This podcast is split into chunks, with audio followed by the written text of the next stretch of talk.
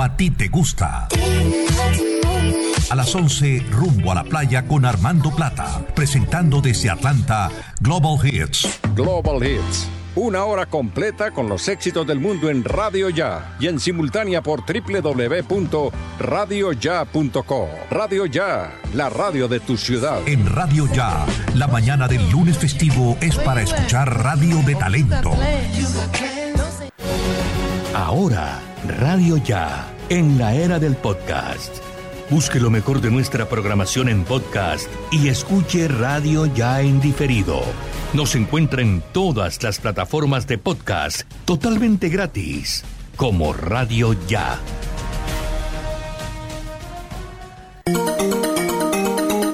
Desde Barranquilla, emite Radio Ya 1430 AM, HJPW, 5 kilovatios de potencia para el Caribe colombiano.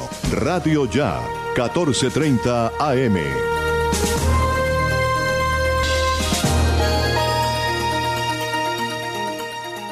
Son las 4 en punto. El siguiente programa es responsabilidad de sus realizadores.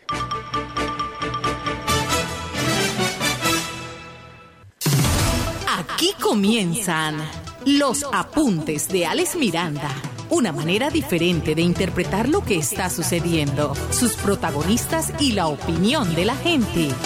Los apuntes de Alex Miranda, periodismo investigativo y transparente que profundiza más allá de los hechos y sus antecedentes. Los apuntes de Alex Miranda, noticias y comentarios. Bienvenidos.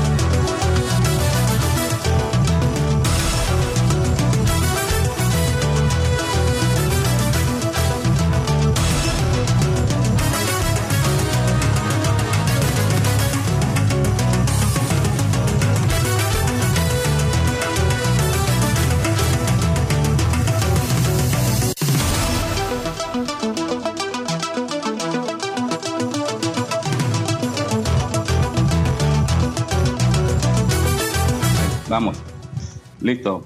Bueno, aquí estamos nuevamente con ustedes en los apuntes de darle Miranda Noticias y comentarios por los 14.30 AM de Radio Ya. Como siempre, en compañía de Jorge Pérez en la cabina de sonidos en Radio Ya. Steven Carrillo en el manejo de redes, de redes sociales y digitalización de los apuntes de Alex desde el estudio B hacia la cabina de Radio Ya en la 80 con 43.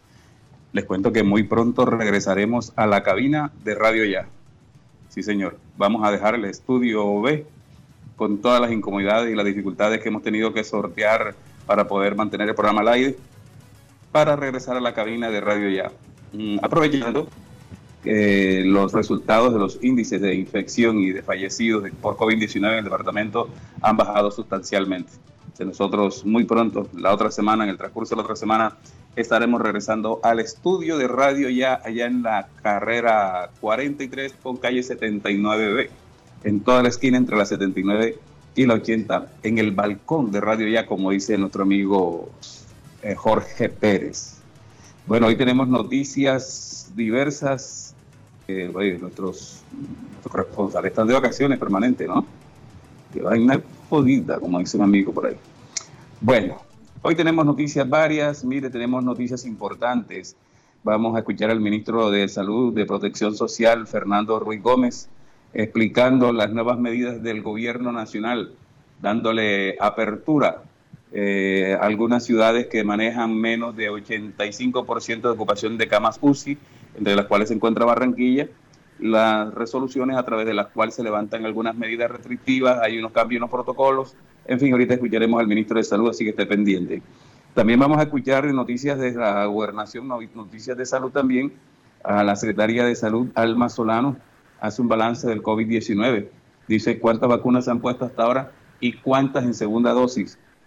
También estaremos hablando de un tema que nos quitó gran parte del día hoy, pero son noticias positivas.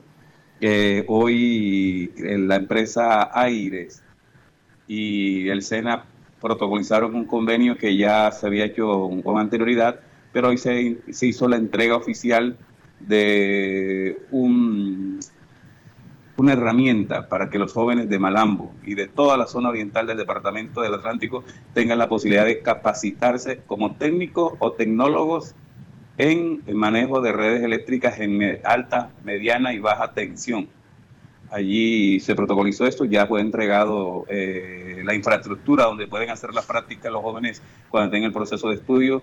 Y ojo, ahí se aspira a capacitarse entre 1.500 y 1.800 jóvenes anuales.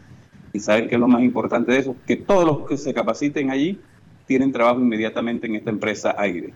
Hablamos con el señor eh, John Toro, con Jairo Toro, de este tema y también el Concord él dice que si no aceptan los medidores en el Concord y si la comunidad no, no concertó, ellos dicen que lo intentaron, el proyecto financiado con recursos de FINDETER eh, se iría para otra parte de Malambo o otra parte del departamento. El alcalde dice que no, que él está negociando eso todavía y que está buscando una mesa de concertación entre la comunidad del Concord, entre los que se oponen, ¿no? porque hay sectores que no se oponen a la instalación de los medidores, con tal de que le pongan nuevos transformadores, nuevas redes, que deje de irse la luz permanentemente, etcétera. La idea es equilibrar la carga ahí para evitar que ese proyecto se vaya del Concord, dice Rumenigue Monsalve. También vamos a escuchar a Jacqueline Rojas del SENA hablando sobre este ambicioso proyecto que se ha generado. Tenemos noticias, otras noticias de la gobernación y por supuesto toda la información que se pueda generar de aquí a que estén los apuntes de Miranda. Recibimos una invitación de un comunicado de prensa del Comité de, Juvenil de Paro en Malambo. Ellos tienen hoy a las 4 de la tarde una rueda de prensa, quieren aclarar lo sucedido ayer. Ayer lamentablemente en la protesta del Comité de Paro en Malambo, en la carretera oriental, se presentó una situación, fue derribada una cámara de fotomulta de la empresa Dolme a la entrada del Concord eso las autoridades lo han calificado como vandalismo, porque no se había presentado el municipio de Malambo hasta el momento. ¿Te parece que los jóvenes quieren hablar sobre lo particular?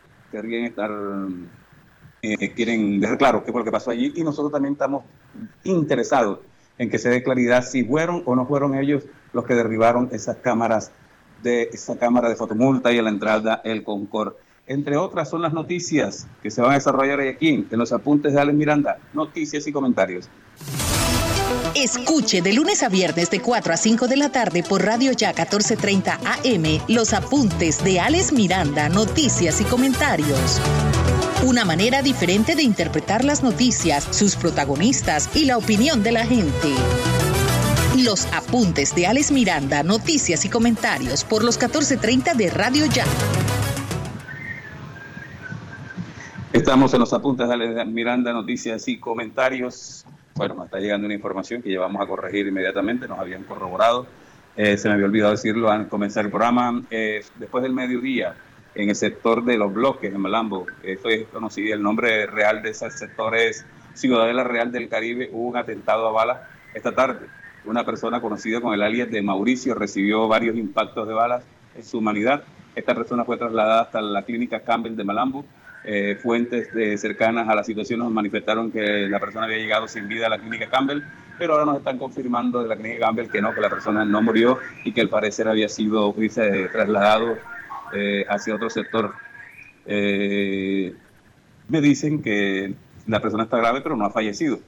Ojo, esta persona, alias Mauricio, aparece en un panfleto que nosotros de aquí conversamos hace como 15 días atrás, que apareció en ese sector de Malambo donde amenazan a varias personas con unos alias específicos porque presuntamente son los responsables de la situación de inseguridad que se genera en el sector conocido como los bloques y sus alrededores. Las autoridades están investigando esta situación. Esperemos a ver qué pasa. Repetimos, eh, alias Mauricio o Mauricio, como es conocido en el sector, eh, la persona que fue impactada con varios eh, disparos. En, después del mediodía de hoy en el sector de los bloques no ha fallecido, se encuentra en la clínica Campbell eh, recibiendo la atención médica. Vamos a corregir esa información en nuestras redes sociales y vamos a estar pendientes de qué pasa y de la investigación de las autoridades. Miren, en Malambo ha habido cualquier cantidad de atentados criminales y solamente vemos que el comandante de la Policía Metropolitana dice que son personas que tienen un pasado judicial eh, establecido, están reseñados o algo así, pero nunca se da claridad sobre las investigaciones. También lo único que se sabe es que la mayoría de estos homicidios son gracias a retaliaciones entre grupos delincuenciales que están peleando territorios y problemas y situaciones de, venta de drogas y extorsión en Alhambra. Yo digo, si la policía tiene tanta información de que quiénes son, qué hacen, por qué lo hacen, ¿por qué no actúan? ¿Por qué no van a la raíz del problema? ¿Por qué no acaban con estas estructuras de base eh, si saben dónde están y quiénes son? No sé, a veces parece un juego macabro esta situación. Bueno, vamos con noticias nacionales, Jorge. Esperemos a ver, ahora, ahora eh, corrige la información en las redes sociales. Nosotros vamos con noticias del gobierno nacional. Estás escuchando los apuntes de Alex Miranda, noticias y comentarios por los 14:30 AM de Radio Ya. Se encuentra internado en la clínica. Bueno, mire, eh, de cara a la reactivación social, económica y cultural que vive el país, a partir del 8 de junio, el Ministerio de Salud y Protección Social, Social en cabeza de Fernando Ruiz Gómez anunció que a través de la resolución 777 del 2021 se derogan y anulan todos los protocolos que se habían establecido y se venían desarrollando a través de la resolución 666 del 2020 y otros actos administrativos que existían para cada sector productivo y social del país. Mire, Así se cambian todas las medidas de manera, de manera importante que se venían ejecutando hasta el momento. Esto lo dijo el ministro Ruiz Gómez. Añadió que entre las principales modificaciones está la eliminación del requisito de la Corona App para los vuelos nacionales. Usted para poder viajar de una ciudad a otra tenía que mostrar, tenía que mostrarse en el aplicativo Corona App en su celular, en su celular. Ya no es necesario. ¿A partir de cuándo? A partir de en este mes de, de, de junio, ¿ok? Al respecto señaló que en la medida se ha venido aumentando el tráfico aéreo, se ha estado observando que las filas en los aeropuertos se convierten en un mecanismo de aglomeración, por los beneficios de la corona, eh, pues esto se ha reducido. Al mismo tiempo en los aeropuertos se elimina la opción de solicitar pruebas de PCR para el ingreso al país. Mejor dicho, de a poquito estamos abriendo el país. Escuchemos qué dice el ministro. Todo esto deriva del decreto 580 que expidió el presidente de la República, por el cual ampliamos la, eh, abrimos el tema de reactivación segura y eh, se expidió ayer la resolución 777 que eh, anula y deroga todos los protocolos que veníamos desarrollando y genera un protocolo general con indicaciones para cada sector de la economía, el cual cambia modifica de manera importante todas las eh, medidas existentes hasta el momento. Es que la medida que se ha venido ampliando el tráfico hemos venido observando, por ejemplo, que las filas de los aeropuertos se vuelven un mecanismo de congestión adicional. El beneficio adicional que ya estamos teniendo el coronavirus se reduce. Entonces, efectivamente, eh, se elimina el coronavirus y también se limita toda la eh, opción de, tener que pedir pruebas. No hay necesidad, no todavía no se ha implantado la, un requisito de vacunación para viajar. Esto más tendría que ver ya con el desarrollo de como tomen los procesos para vuelos internacionales. Lo que plantea el decreto y, se recoge en esta resolución obviamente es eh, a que un indicador base fundamental que es la ocupación de las camas de cuidado intensivo Mientras un municipio, una ciudad esté por encima del 85%, se mantienen toda la serie de medidas restrictivas, especialmente lo que tiene que ver con bares y discotecas, eventos, aglomeraciones. La, cuando se baja del 85%, eh, se eh, ya se generan posibilidades de apertura con aforos eh, ajustados al, al avance en el plan de vacunación. Eh, ya una ciudad con menor del 85% puede partir de un 25% de aforo, llegar a un 50% para eventos públicos abiertos. Y, entonces, y, y también incluso en eventos cerrados se generan medidas de distancia, donde la distancia mínima puede ser un metro, lo cual permite la, la ampliación de aforos en lugares de culto, en gimnasios, en eh, todas las actividades que tenemos en espacio cerrado, con unas medidas generales, uso de tapabocas que se mantiene, se refuerza incluso, eh, ventilación, lavado de manos, eh, la distancia física que hablábamos y también unas indicaciones hacia el autocuidado, o sea, la forma en que cada ciudadano debemos, ya con todo el recorrido que hemos tenido en la, en la pandemia, eh, cuidarnos, protegernos y protegernos frente al contagio. Bueno, el ministro dice, el ministro Fernando Ruiz Gómez dice que se levantan ciertas restricciones para darle reactivación a la economía del país. Y pues esto basado, como había dicho ya, el decreto presidencial que fue firmado en la noche de ayer, eh, depende a, la cantidad de camas UCI que se estén ocupando en cada ciudad, en cada departamento, así se irá dando la reactivación económica. Eh, recuerden que se dijo que municipios, ciudades, departamentos con menos del 85% de, de ocupación de camas UCI eh, podrían empezar la reactivación económica con aforos restringidos en eventos públicos.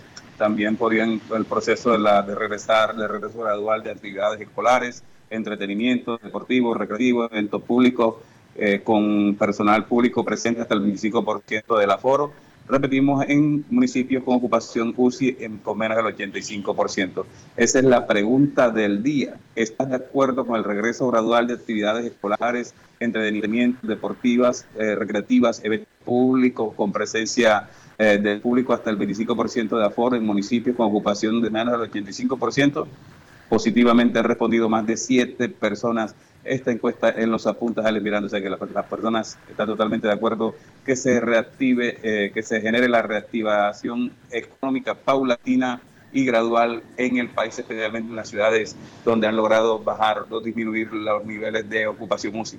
Lo paradójico es que a nivel nacional ayer Colombia registró la cifra más alta de contagiados por el COVID-19 desde que comenzó la pandemia.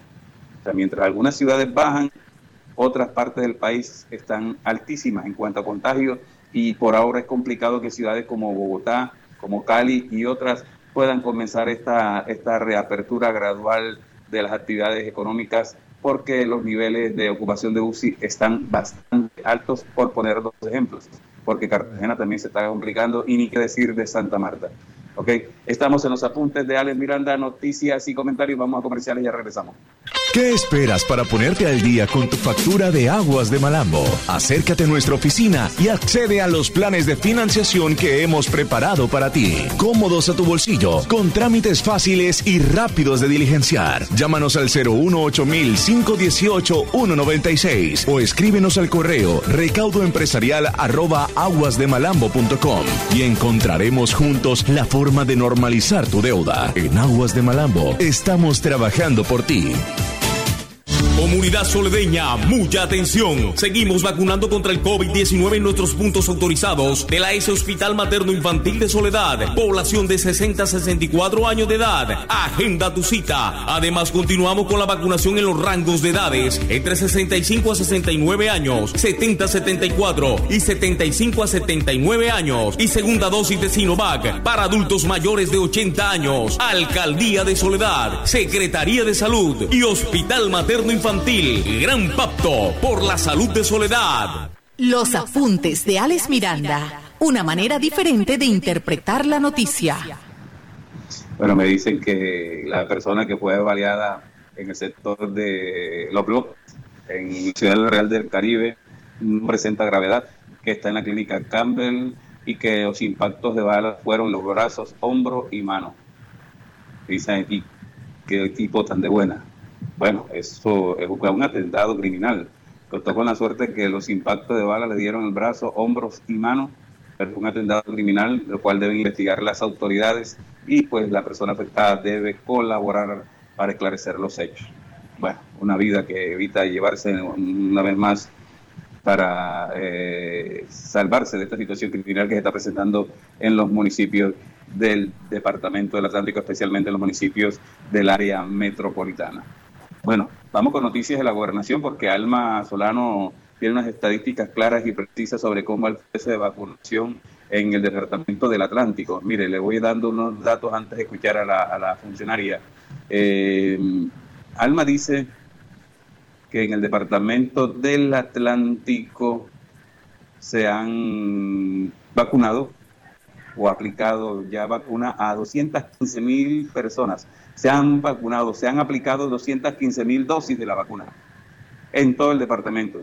De esas 215 mil dosis que se han aplicado en todo el departamento, 58 mil son segundas dosis. O sea que hay más de 50 mil personas ya inmunizadas contra el COVID-19. Y no quiere decir que tienen que dejarse de cuidar, sino que ya están en mejores condiciones ante la situación de la pandemia. Escuchemos al Solano, secretaria de Salud del departamento. Desde que empezamos el proceso de vacunación en el Departamento del Atlántico el 20 de febrero hasta el corte del día de ayer, ya hemos aplicado 215 mil dosis de vacunas en todos los municipios del Atlántico. De esas 215 mil dosis son 58 mil segundas dosis, lo que corresponde a 58 mil personas completamente protegidas en todo nuestro departamento. De las vacunas que nos han enviado ya hemos aplicado el 77% y seguiremos en ese proceso trabajando en cada uno de los municipios. Estamos apoyando a los municipios con la apertura de centros masivos de vacunación, como el que tenemos en el municipio de Soledad y en el municipio de Balambo, y con vacunación permanente en todos nuestros hospitales de domingo a domingo. Yo sí quisiera seguir invitando a toda la comunidad atlanticense, a los mayores de 50 años que hoy pueden acudir a la vacunación sin ningún tipo de agendamiento, que no lo duden. La única herramienta con la que contamos nosotros en este momento para combatir el COVID es la vacunación y hoy está disponible.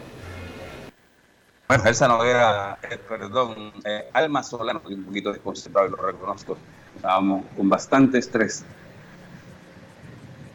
Hablando del proceso de vacunación en el Departamento del Atlántico, las cifras son interesantes, pero el número de vacunados eh, sigue siendo bajo con relación a la apertura que se le va a dar a toda la reactivación de la parte económica ojalá y los atlanticenses sigan cuidándose de la mejor manera, de manera rigurosa, cumpliendo con los protocolos de bioseguridad para evitar que una nueva ola de COVID-19 nos, nos haga retroceder nuevamente y pues paralizar nuevamente la economía del departamento.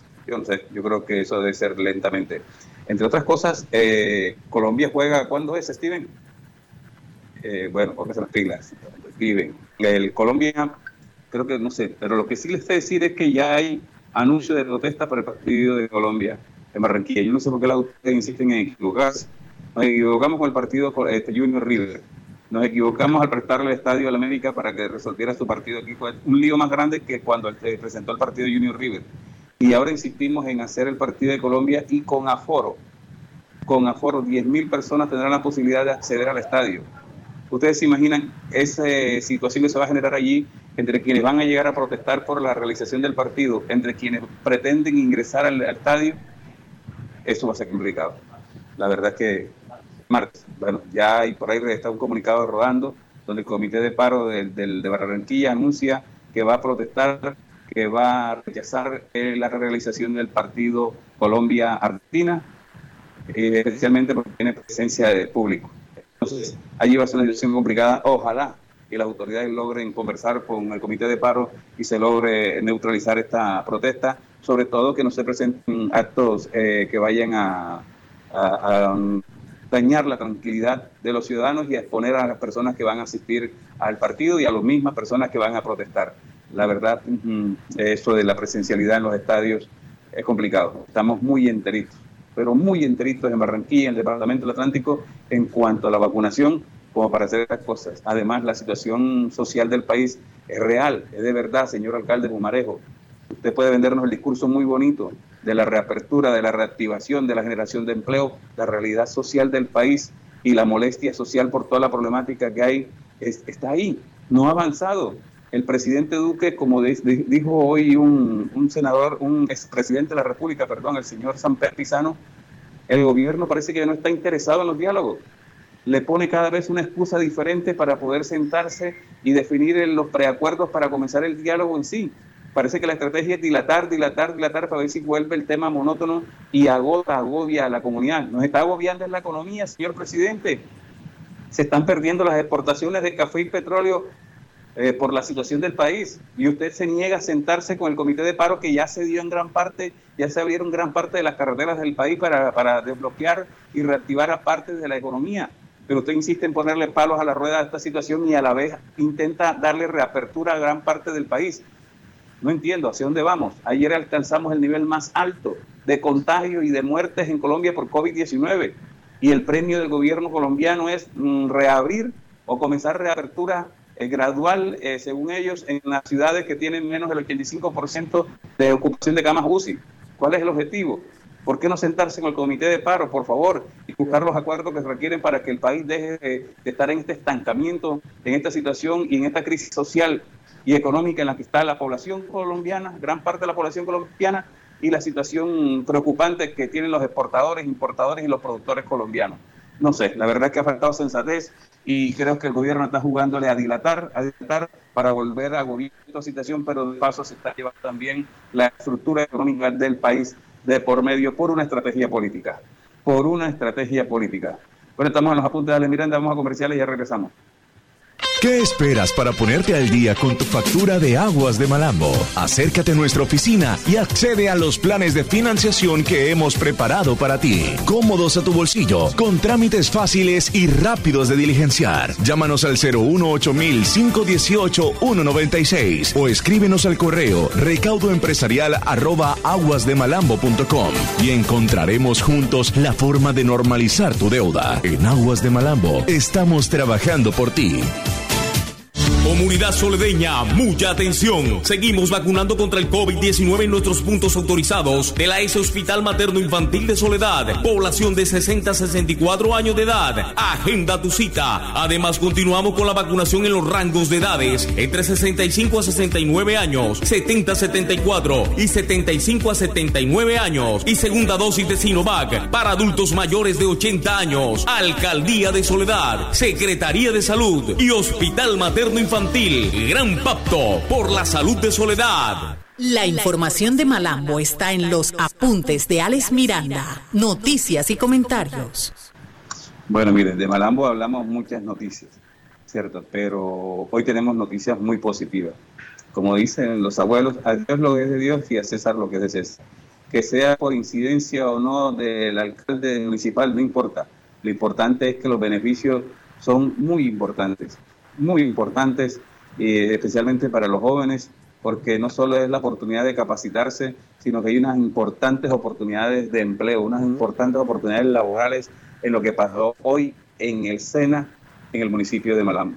Ustedes saben que el SENA se construyó hace muchos años atrás, cuando Víctor Escorcia era alcalde. Se hizo un SENA adecuado a las necesidades que tenía la empresa, la industria metalmecánica, metalúrgica, eléctrica aquí en la zona oriental, especialmente en la zona industrial del municipio de Malambo. Pues bien, hoy en ese sede del SENA llegó Jacqueline Rojas, llegó el señor eh, gerente de la empresa Aire Jairo Toro, llegó el alcalde de Malambo, llegó el director nacional del SENA. Y allí anunciaron y, mostraron eh, un, taller, ¿cómo, le dirían? Una, una zona eh, de la estructura física, que tiene que ver el manejo o cómo se maneja la instalación de redes, el cableado y eh, los voltajes de media, alta y baja en la empresa Aire. El objetivo es capacitar a jóvenes. Oiga, más de 1.800 jóvenes tienen la oportunidad de capacitarse como técnicos y tecnólogos en el manejo de redes, instalación de redes y manejo de la situación eléctrica en media, alta y baja tensión. Estos jóvenes, entre 1.500 y 1.800, que pueden capacitarse y graduarse cada determinado tiempo en, el SENA, van a ser vinculados inmediatamente, si lo desean, con la empresa Aire, que está requiriendo más de 5.000 profesionales en este sector para poder cubrir la demanda y los trabajos de reposición de redes que se están haciendo en los tres departamentos que cubre la empresa Aire sobre este particular, empecemos escuchando a Jacqueline Rojas, la directora regional del SENA, hablando sobre este convenio entre la empresa Aires, el SENA y que involucra también a la alcaldía municipal de Medambo de tal manera que nos permita la puesta en funcionamiento de un taller eh, en electricidad media baja tensión y también para la formación de linieros.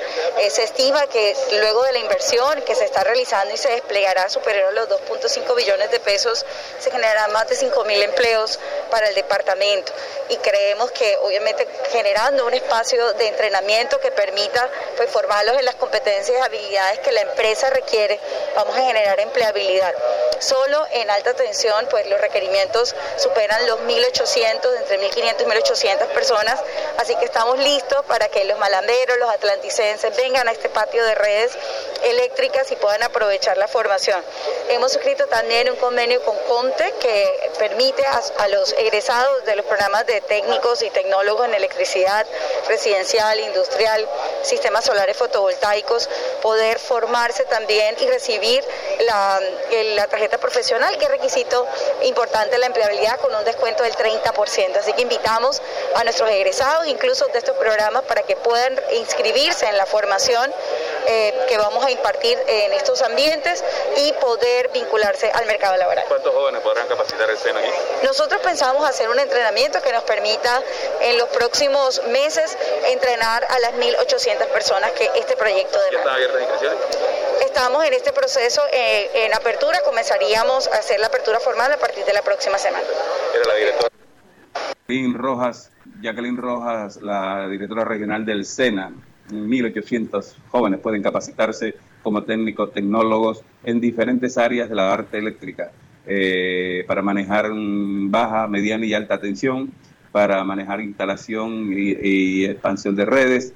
En fin, son diferentes áreas de allí que se van a capacitar, que van a tener la oportunidad de ser técnicos, tecnólogos y lo más importante, una vez culminen esa capacitación, que me imagino de ser dos años más o menos, eh, van a tener la oportunidad de laborar con la empresa Aire si lo desean, o sea, ya tienen el trabajo ahí predispuesto. John Jairo Toro en su intervención dice que en estos momentos la empresa Aire está teniendo que traer técnicos y tecnólogos del interior del país porque los que hay aquí no alcanzan. Entonces les ha tocado traer mano de obra especializada, técnica del interior contratarlos provisionalmente para poder adelantar los trabajos de expansión y de modernización que viene haciendo la empresa.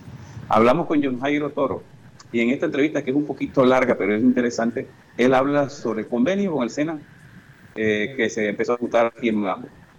¿Cierto? Y también hablamos con él, los periodistas que estábamos allí, eh, sobre qué pasa en el Concord, qué pasa con las infraestructuras, la gestión que se va a hacer en el Concord. Mm, a Malambo, gracias al convenio COMPES, eh, Malambo recibiría unos beneficios de 17 mil millones de pesos en modernización de infraestructura eléctrica, pero están a punto de irse más de 12 mil, 14 mil millones de pesos, porque según el gerente de Aires, la comunidad del Concord no quiere el proyecto, se resiste, según él, a que el proyecto se ejecute en el Concord. Le dijimos los periodistas al señor de Aires que el problema son los medidores, y él dice que se ha tratado de cerrar la comunidad incluso para dejar los medidores que actualmente tienen, pero que aún así se resisten a que se ejecute el proyecto. Yo no creo que sea así, pero escuchen ustedes mismos al señor John Jairo Toro, gerente de aire. Digo, hoy después de una alianza que habíamos firmado el año pasado, que fue muy pública, hoy estamos entregando un patio de entrenamiento que simula las condiciones de la red eléctrica que hoy en día tiene aire en todos los sectores de, los tres departamentos. Entonces, básicamente lo que vamos a hacer aquí es que los jóvenes van a entrar a ese ambiente simulado donde van a poder tener un entrenamiento y una formación mucho más profunda para tener un conocimiento exacto de lo que va a pasar en la realidad afuera el día que esté en formación.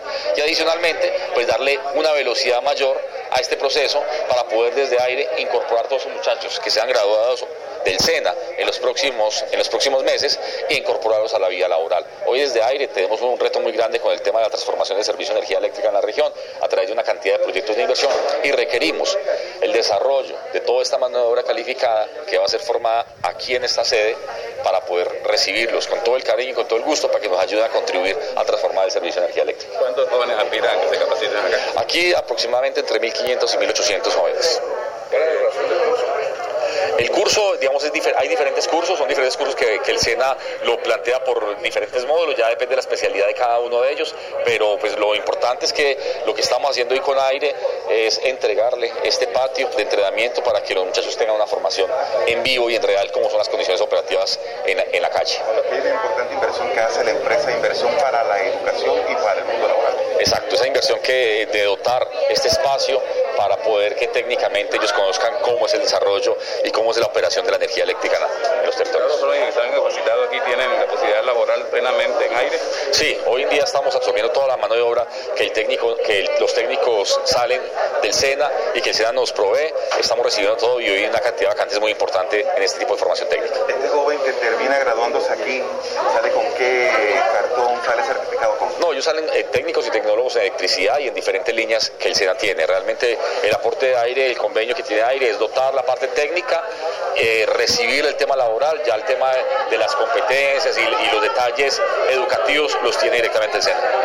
está aportando el aire a otras capacitaciones en diferentes sectores del departamento y de la región a través del SENA u otros agentes de estudio. Sí, nosotros hicimos eh, convenio, firma de convenio tanto con Atlántico, SENA, Magdalena y SENA Guajira, ya hemos firmado los convenios y estamos desarrollando diferentes líneas de acción para trabajar de la mano de ellos. El, tema del Concord, ¿cómo va eso? Pues el tema del Concord, yo lo veo con el alcalde, si la comunidad, básicamente lo que nosotros estamos, estamos siendo muy claros, si la comunidad no quiere recibir el proyecto, nosotros simplemente nos vamos, a mover del sector, vamos a ir a otros sectores donde reciban los proyectos, donde la gente esté interesada en que la, en que la inversión y la calidad se haga. Nosotros somos muy claros, nosotros, inclusive ese tema de la discusión del equipo de medidas es una discusión que ya está, ya está hace rato por sentada, nosotros necesitamos avanzar eh, de forma rápida para que la calidad realmente se mejore, si las comunidades no quieren el proyecto, pues simplemente vamos a ir mirando en comunidades donde, donde estén prestos a recibir el proyecto, que nos permitan avanzar, porque nosotros necesitamos transformar el servicio de energía eléctrica. ¿El usuario no quiere el, medidor?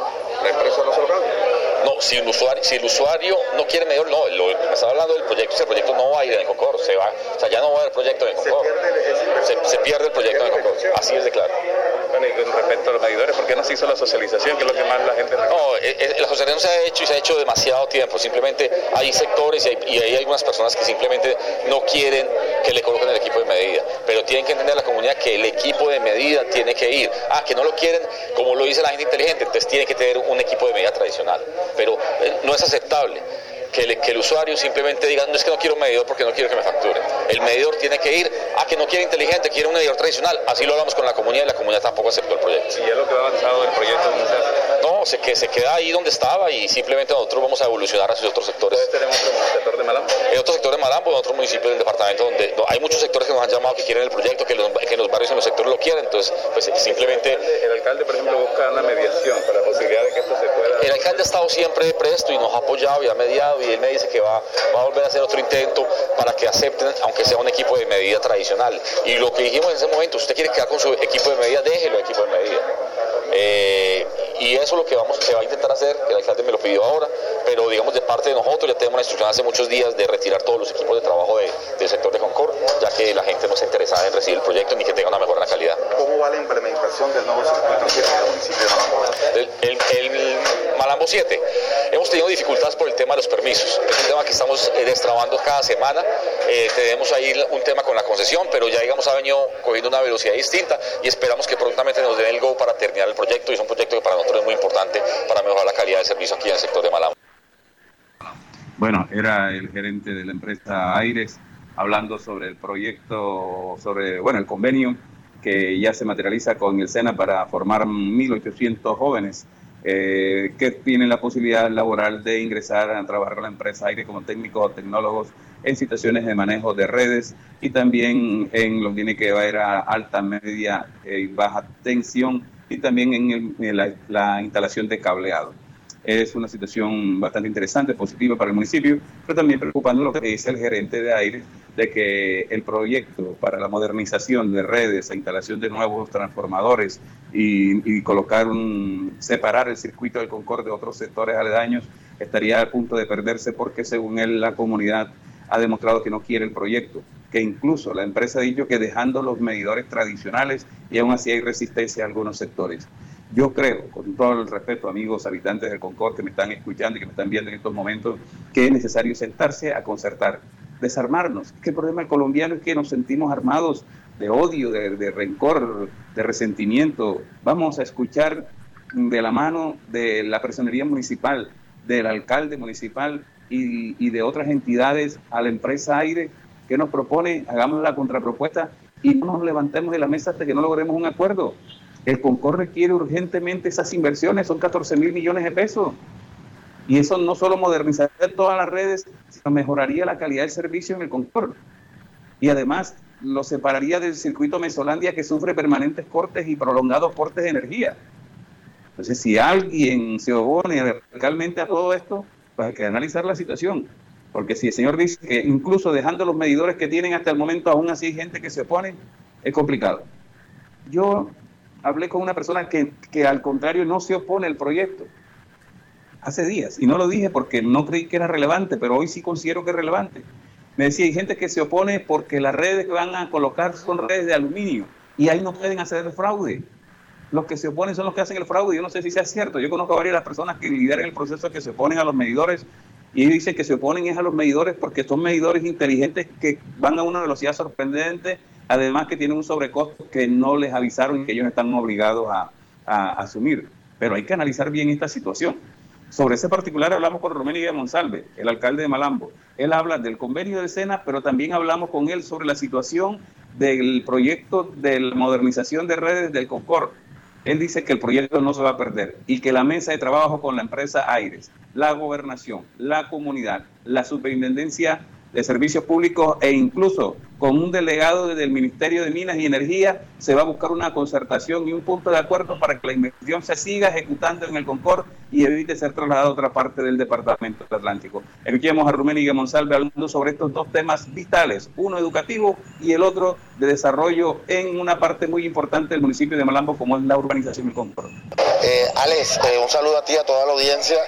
Eh, un excelente trabajo que se viene haciendo desde el 2020 para poder articular. Cuando hicimos la visita de la doctora Jacqueline, le dijimos que la oportunidad en formar en técnico a los jóvenes, en formar a estos seres humanos, tenía que ser en el municipio de Malambo. Gracias le damos a la doctora Jacqueline, al director nacional, al doctor Carlos y a, la empresa Aire de escuchar esa petición. Hoy son aproximadamente más de 5.500 que se pueden formar aquí en el municipio, pero en el convenio Aire Cena, 1.500 jóvenes podrán no solamente formarse, sino vincularse inmediatamente a laborar en todos esos cambios de redes que está haciendo eh, la empresa Aire. Estamos hablando de casi 10.000 kilómetros que está haciendo la empresa y que aquí en el departamento del Atlántico se necesita y en la costa caribe mano calificada que ellos no la han encontrado. Vamos a formar esa mano calificada para que puedan tener ingresos, puedan cambiar su calidad de vida, puedan tener eh, sostener a su familia con una formación técnica oportuna y un empleo que se le va a dar inmediatamente con la empresa. Hay que trabajar de la mano con la Secretaría de Educación para trabajar con los muchachos de noveno, décimo, once de las instituciones educativas públicas para que vean esta una alternativa fuerte para empoderarse y, como dice usted, tener un ingreso en casa y mejorar la calidad de vida. Totalmente, vamos a trabajar con ellos, noveno, décimo y también con todos los sectores que puedan después entrar con la edad a, trabajar en una empresa. después tienen que ser mayores de edad para después comenzar a, entrar, pero la capacitación empieza a temprana edad y que sean unas capacitaciones que le ofrezcan a ellos oportunidades laborales y que puedan cambiar su calidad de vida. Bueno, alcalde, para terminar, el gerente de aire nos acaba de dar la mala noticia de que el proyecto en el Concord no va por la resistencia de la comunidad de los medidores. Dice que usted está buscando alternativas. ¿Qué posibilidades hay de evitar que ese proyecto se vaya de Malambo? Bueno, el proyecto, el proyecto no se va. El proyecto estamos hablando con la comunidad, eh, el gerente de aire ha tenido unos meses de trabajo con nosotros, con todo el sector del Concord, que es el que está recibiendo 11 mil millones de los 17 mil millones de pesos.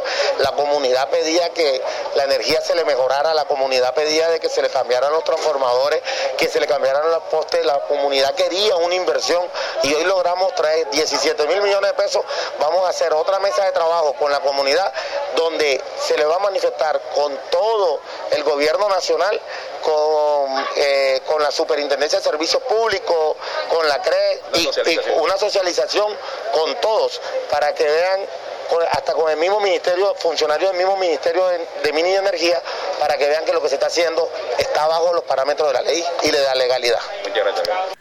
Bueno, Era el alcalde de Malambo, Rodríguez Monsalve, agradeciendo al SENA, al AIRES, por escoger el SENA de Malambo para la capacitación de 1.800 jóvenes, espera que la gran mayoría de ellos del municipio de Malambo, para que sean técnicos y tecnólogos en áreas relacionadas a la energía eléctrica y puedan tener el espacio eh, laboral en la empresa Aire que está requiriendo con urgencia más de 5.000 profesionales técnicos y tecnólogos en manejo de redes, manejo de alta, mediana y baja tensión e instalación de redes eléctricas urgentemente. Están trayendo gente del interior porque aquí no hay los tecnólogos eh, que se requiere para todo el proceso que, necesita la empresa, los técnicos y tecnólogos actualizados que estén al día en, el manejo de esto que requiere una capacitación constante, decía hoy el director nacional del SENA. Pero bueno, esperemos que lo, de, lo, de lo del Concord, la determinación segura que mostró el gerente de Aires, porque según él hay una resistencia fuerte a este proyecto, se logre una conciliación real con la mesa de trabajo que el alcalde acaba de anunciar y la comunidad salga ganando, ganando sin verse perjudicada en el consumo de energía eh, para que las cosas se den de manera positiva. Vamos a comerciales y enseguida regresamos con protagonistas de la noticia. ¿Qué esperas para ponerte al día con tu factura de aguas de Malambo? Acércate a nuestra oficina y accede a los planes de financiación que hemos preparado para ti. Cómodos a tu bolsillo, con trámites fáciles y rápidos de diligenciar. Llámanos al 018 518 196 o escríbenos al correo recaudoempresarial aguasdemalambo.com y encontraremos juntos la forma de normalizar tu deuda. En Aguas de Malambo estamos trabajando por ti.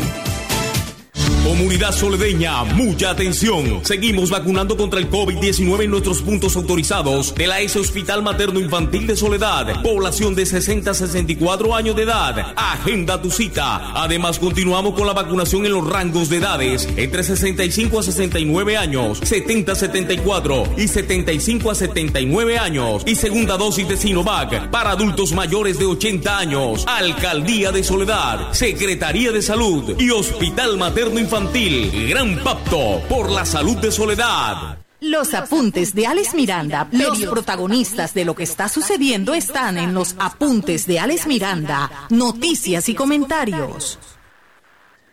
Eh, los protagonistas porque nos acaba de llegar un comunicado de prensa del coordinador, del comité coordinador del paro nacional sección Malambo.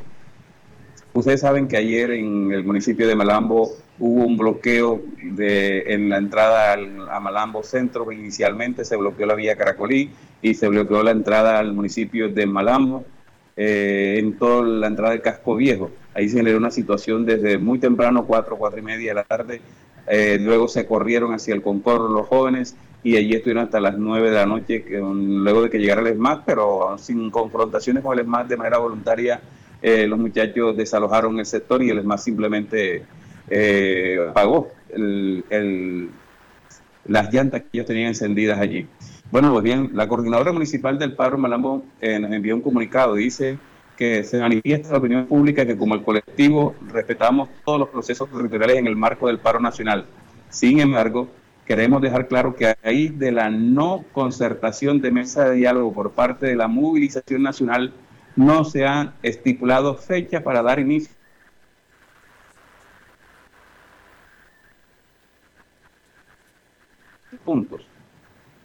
Ninguna de las expresiones que conforman esta coordinadora o ha solicitado dialogar con la alcaldía municipal en cabeza del señor Romenía Monsalve, por lo que cualquier persona que se haya sentado a dialogar con la administración municipal lo ha hecho a título personal o de su colectivo, pero no en nuestro nombre ni en el marco de la agenda del paro nacional.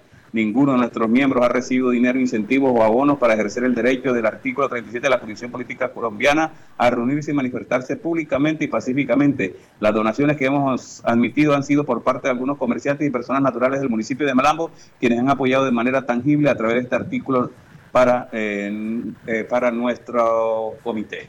Ya tenemos en, en línea, ¿no? Estamos tratando de contactar a uno de los miembros del Comité Coordinador Municipal del Paro. Este comunicado eh, se da a raíz de que ayer en algunos medios de comunicación locales se dijo que se sentó con el alcalde de Malambo o la coordinación del comité de paro en Malambo para conversar sobre la situación del paro.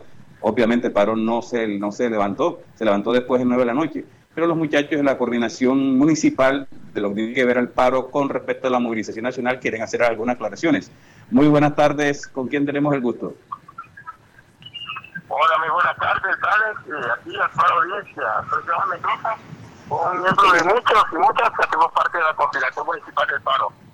Bueno, cuénteme, ¿qué pasó ayer? Se supone que una parte o una delegación de la Coordinación Municipal del Paro se reunió con el alcalde para conversar las situaciones del bloqueo que se estaba generando a la altura de la carretera oriental en la entrada a Malambo. Sí, bueno, Alex, lo que sucedió el día de ayer fue que eh, por la misma naturaleza que tiene el paro nacional, es un paro que no está liderado ni por ningún personaje político ni ningún partido, es una expresión propia ciudadana de la indignación y rabia de lo que el gobierno nacional y sus políticas han ocasionado para nosotros y nosotras. Entonces, a raíz de eso, eh, de esa participación amplia y diversa que hay, eh, no se puede negar que hay eh, expresiones o sectores que quieren sacar provecho político de todo esto, pero a través de intereses metidos. Entonces, el día de ayer, un grupo de personas que la cual nunca hemos visto en ninguna reunión, no desconocemos su activismo o su dinámica que tiene el municipio, claro está, pero en marco de la agenda del paro nacional nunca hemos visto ninguna de nuestras actividades, por lo tanto nos fue muy extraño eh, e indignante ver que estaban eh, reunidos con delegados de la administración municipal hablando en nombre del paro, e incluso habiendo señalamientos graves, muy serios, en el cual eh, nos estaban pagando por estar haciendo la actividad que hemos hecho en el municipio, cosa que es absolutamente falso porque este paro en su gran mayoría de sus actividades han sido propias de la juventud, de barrio, de universidades, etcétera, que como dije, indignados con la política del gobierno, hemos salido de manera masiva y autónoma a expresarnos en las calles. ¿Quiénes creen ustedes que pueden estar detrás de esta situación? ¿Consideran ustedes que lo que se busca es delegitimar esa protesta que se viene haciendo? Y, ¿O hay unos oportunistas o unas personas que intenten dibujar el proceso que ustedes llevan? Sí, antes de, personalizar o individualizar a, las personas, yo creo que realmente lo, la clave es comprender que la coordinación es un espacio abierto, democrático, no estamos buscando de mejor incluso hay que eh, aprovechar y decir que aquí hay diversidad de tipos de expresiones, aquí vemos muchachos, muchachas de barrio, universidades, algunos que dirigen partidos políticos, otros que no lo hacen.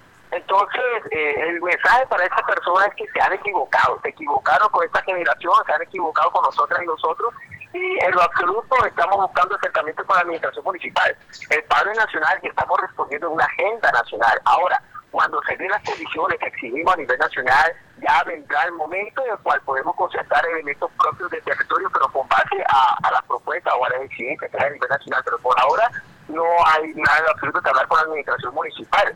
Eh, que desean acercarse a nombre de sus procesos colectivos, que tienen todo el derecho, pero no a nombre de la gente del paro nacional. Hay que dejar claro que hasta el momento no nos hemos sentado y por ahora tenemos pensado hacerlo, eh, de sentar una mesa de diálogo con la administración municipal.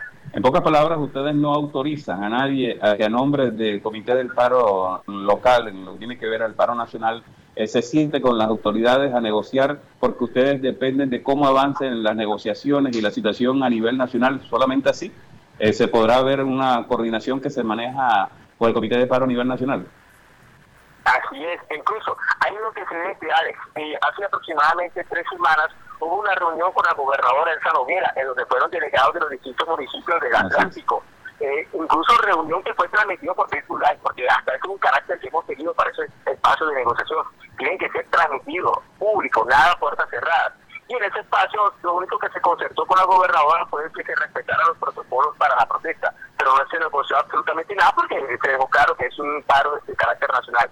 Pero en la coordinadora nosotros no nos reunimos tampoco a puertas cerradas, es más, por eso que para el sábado estamos convocando a una asamblea popular masiva, abierta. Todos y todas los interesados en el debate que se está dando a nivel nacional que incluso quieran conectarlo con eh, los conflictos que naturalmente también hay aquí en el municipio de Malambo, son bienvenidos y bienvenidos. El sitio y la hora aún estamos definiendo, pero es un hecho que el sábado tenemos una asamblea popular, así que eh, un llamado para que aquellos sectores que entonces quieren hacerse reconocer como comité, si realmente quieren apostar a esto, pueden acercarse ya saben, por el debate. Con... Ok, bueno, se le cayó la llamada. Bueno, pero eh, interesante, queda claro entonces que muchachos del comité de paro eh, dicen que quienes se están reuniendo con el alcalde no representan al comité de paro, que el comité de paro no se va a reunir con las autoridades locales ni departamentales, eh, hasta que no se avance en las directrices nacionales, que buscar un diálogo nacional con el presidente de la República para poder concertar una mesa de trabajo. La pregunta que queda en el ambiente es, ¿quiénes son los que se están reuniendo con el alcalde Romería Monsalve? Ayer hubo una comisión que decía representar al comité de paro y se sentó con el alcalde a puerta cerrada.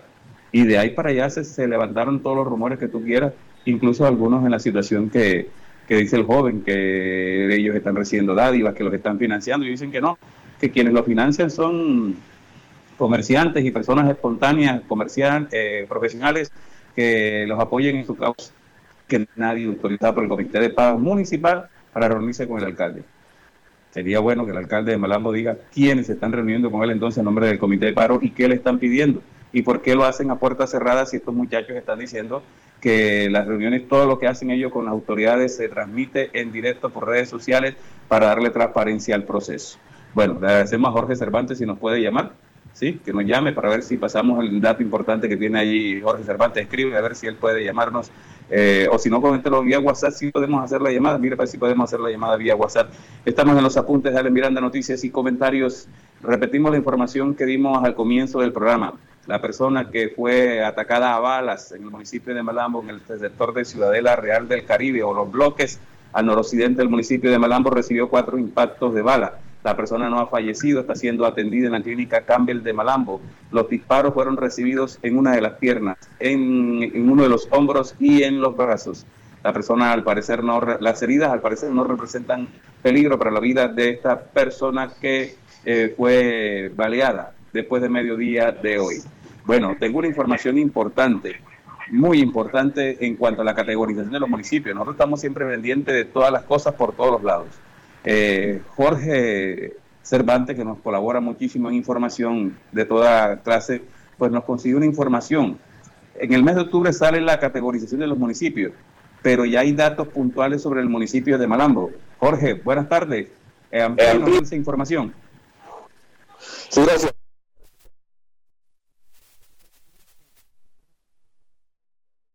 Pero por Malambo, que está en tercera categoría en estos momentos, a raíz de eh, los recaudos que ha obtenido, que no le ha ido muy bien, igualmente a otros municipios, eh, pasaría nuevamente a cuarta categoría.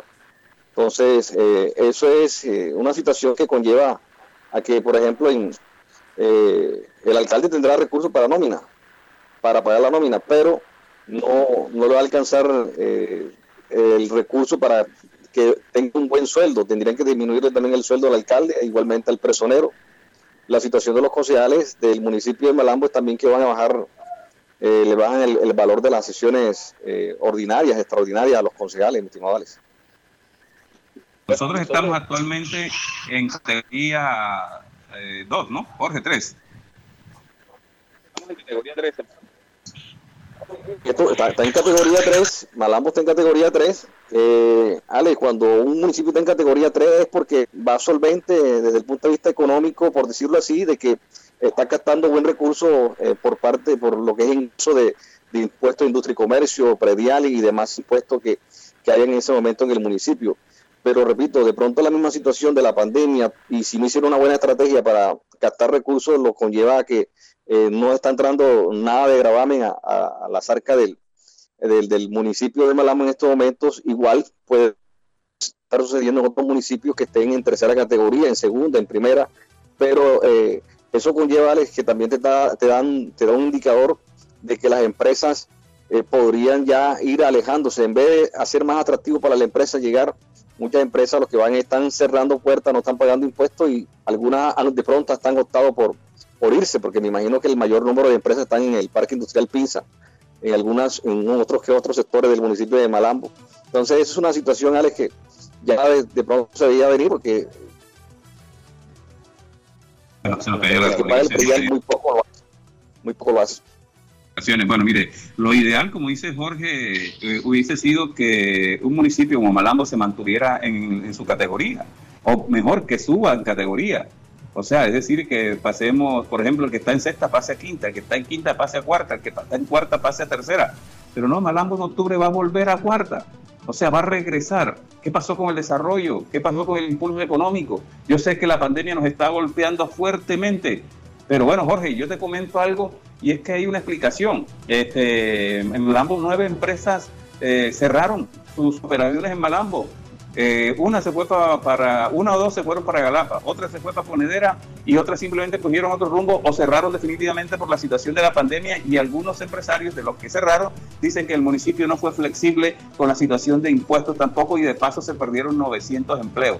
Entonces eso es como que una de las explicaciones que se da a esta situación de, la descategorización nuevamente del municipio. Además, no nos echemos mentiras. Estos alcaldes a veces le ponen un poquito de maldad porque es que estar en categoría más baja le da más plata para pagar burocracia, para pagar nóminas y se acerca un año político. Que en cambio subiendo de categoría los recursos vienen es para inversión en infraestructura y en otras en otros frentes. Y no ellos prefieren platicar para la burocracia. Y entonces así poder engordar la burocracia y poder conseguir los votos que necesitan para seguir con sus proyectos políticos. Esa es la verdad. Lamentamos mucho que el municipio caiga pero me corre un fresquito para que el personal de Malambo le bajen los sueldos porque ese personaje aspira a conseguir su jubilación aquí con sueldo de alcalde una persona que no es de aquí, que no vive aquí y que poco conocemos su gestión en el municipio de Malambo. Gracias, Jorge Cervantes. Señores y señores, muchas gracias por estar con nosotros hoy en los apuntes de Alex Miranda, noticias y comentarios. Jorge Pérez, Steven Carrillo en la parte técnica. Alex Miranda le dice muchas gracias, que Dios los bendiga y los espero mañana viernes a las 4 en punto en los apuntes de Alex Miranda, noticias y comentarios por aquí, por Radio Ya. Ahora, Radio Ya, en la era del podcast Busque lo mejor de nuestra programación en podcast y escuche Radio Ya en diferido. Nos encuentra en todas las plataformas de podcast totalmente gratis, como Radio Ya.